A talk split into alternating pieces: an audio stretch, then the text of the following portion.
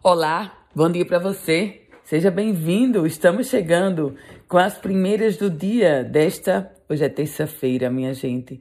Hoje é dia 19 de julho de 2022. A Prefeitura de São Gonçalo do Amarante anuncia o início da vacinação para crianças de 3 e 4 anos de idade. A vacina contra a Covid-19, que foi aprovada bem recentemente pela Anvisa, pela Agência Nacional de Vigilância Sanitária. A abertura dessa nova etapa da vacinação aconteceu no Centro Municipal de Pediatria, lá no bairro Santa Terezinha. Quem também já iniciou a vacinação para essa faixa etária foi a Prefeitura de Natal. Lembro a você que nessa faixa etária de 3 a 5 anos de idade, o imunizante usado é o Coronavac. Informações agora sobre economia. A arrecadação do Rio Grande do Norte em junho cresceu 11%, se a gente comparar com o mesmo período do ano passado.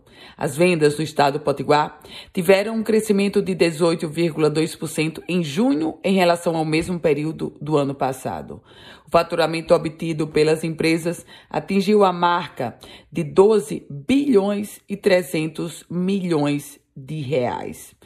Notícias agora sobre valores que a Prefeitura de Natal poderá receber. O sistema de transporte urbano da capital potiguar poderá ganhar um fôlego, digamos assim, com o aporte de 14 milhões e 400 mil reais previsto para ser enviado ao município com o objetivo de custear a gratuidade dos passageiros idosos. Os recursos vão chegar graças àquela proposta de emenda à Constituição, a PEC, que foi aprovada e promulgada pela Câmara Federal na semana passada. Notícias agora sobre polícia. O turista americano que foi preso na Pipa, distrito de Tibau do Sul, após ter sido flagrado mostrando a genitália para uma funcionária de uma lanchonete durante atendimento, ele foi preso e depois liberado para responder em liberdade. Esse fato aconteceu na semana passada, mas só veio à tona ontem.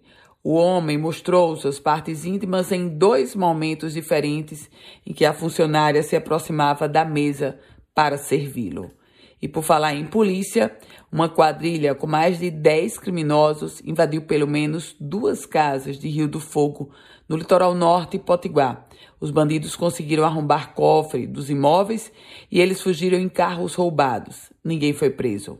Vídeos mostram os suspeitos. Alguns dos homens aparecem segurando armas longas. Testemunhas relataram que os criminosos dispararam vários tiros para amedrontar a população. Vamos falar sobre saúde, porque, de acordo com o boletim epidemiológico da Secretaria Estadual de Saúde, o Rio Grande do Norte apresenta queda nos casos da dengue, zika e chikungunya.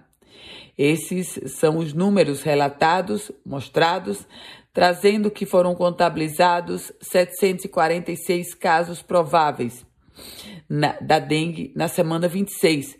Isso é o menor número desde a semana 13. Do início do ano até agora, até iníciozinho de julho, o Rio Grande do Norte registrou 35.646 casos suspeitos da dengue.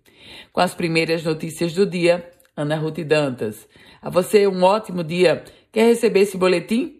Então manda uma mensagem para o meu WhatsApp 98716 8787.